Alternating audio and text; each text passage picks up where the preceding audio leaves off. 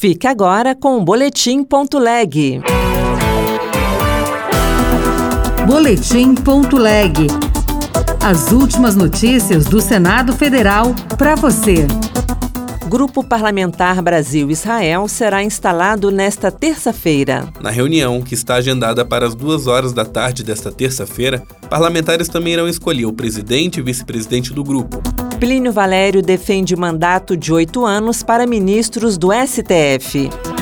Eu sou Rosângela Tejo e este é o Boletim.leg.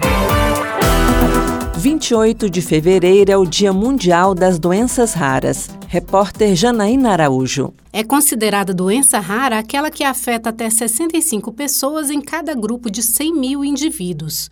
Geralmente são crônicas, progressivas e incapacitantes, podendo ser degenerativas e também levar à morte. No Senado, três subcomissões sobre o tema já estiveram em funcionamento. A última delas foi presidida pela senadora Mara Gabrilli, do PSD de São Paulo, que chamou atenção para as dificuldades enfrentadas pelas pessoas que sofrem de doenças raras e seus familiares. O diagnóstico pode ser super tardio, aliás, ele pode nunca acontecer. Não ter um cuidador diminui vertiginosamente a qualidade de vida. Falta de medicamento, falta de equipamento, sem contar a falta de acessibilidade. Está em vigor desde maio de 2022 lei que aperfeiçoa o Programa Nacional de Triagem Neonatal ampliando o rol mínimo de doenças a serem rastreadas pelo teste do pezinho. Entre as doenças raras já possíveis de serem detectadas no Sistema Único de Saúde estão a fibrose cística, o hipotireoidismo congênito, a doença falciforme e outras hemoglobinopatias. Será instalado nesta terça-feira o Grupo Parlamentar Brasil-Israel. As informações com o repórter Luiz Felipe Liázebra será instalado o Grupo Parlamentar Brasil-Israel, que tem a finalidade de incentivar e desenvolver as relações bilaterais entre o Poder Legislativo brasileiro e israelense. A senadora Leila Barros, do PDT do Distrito Federal, foi a relatora da resolução que criou este e outros grupos parlamentares que visam o fortalecimento de relações bilaterais entre os parlamentos. Não nos esqueçamos ainda que a cooperação entre os povos, no caso com a mediação dos respectivos parlamentos, é princípio que orienta a atuação da República Federativa do Brasil em suas relações internacionais, em um mundo globalizado em que os países maximizam suas vantagens com, comparativas e suprem suas carências mediante ações coletivas e coordenadas. A instituição de grupos parlamentares ou frentes parlamentares de cooperação há de ser saudada.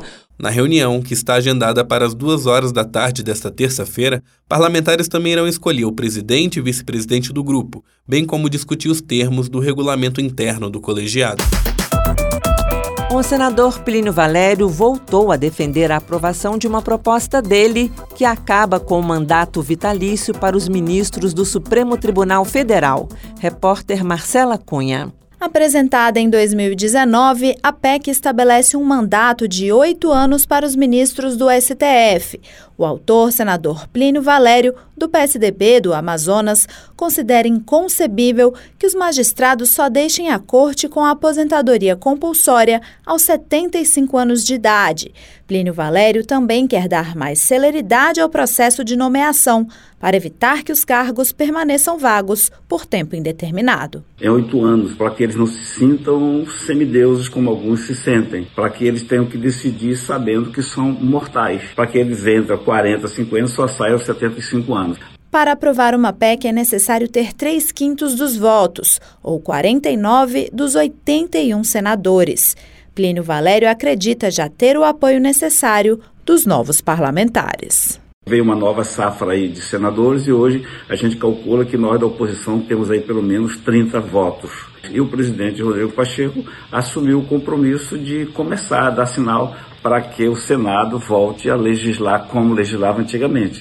Este ano, o presidente Lula vai indicar dois substitutos para o ministro Ricardo Lewandowski, que se aposenta em maio, e a ministra Rosa Weber, atual presidente da corte, que sairá em outubro.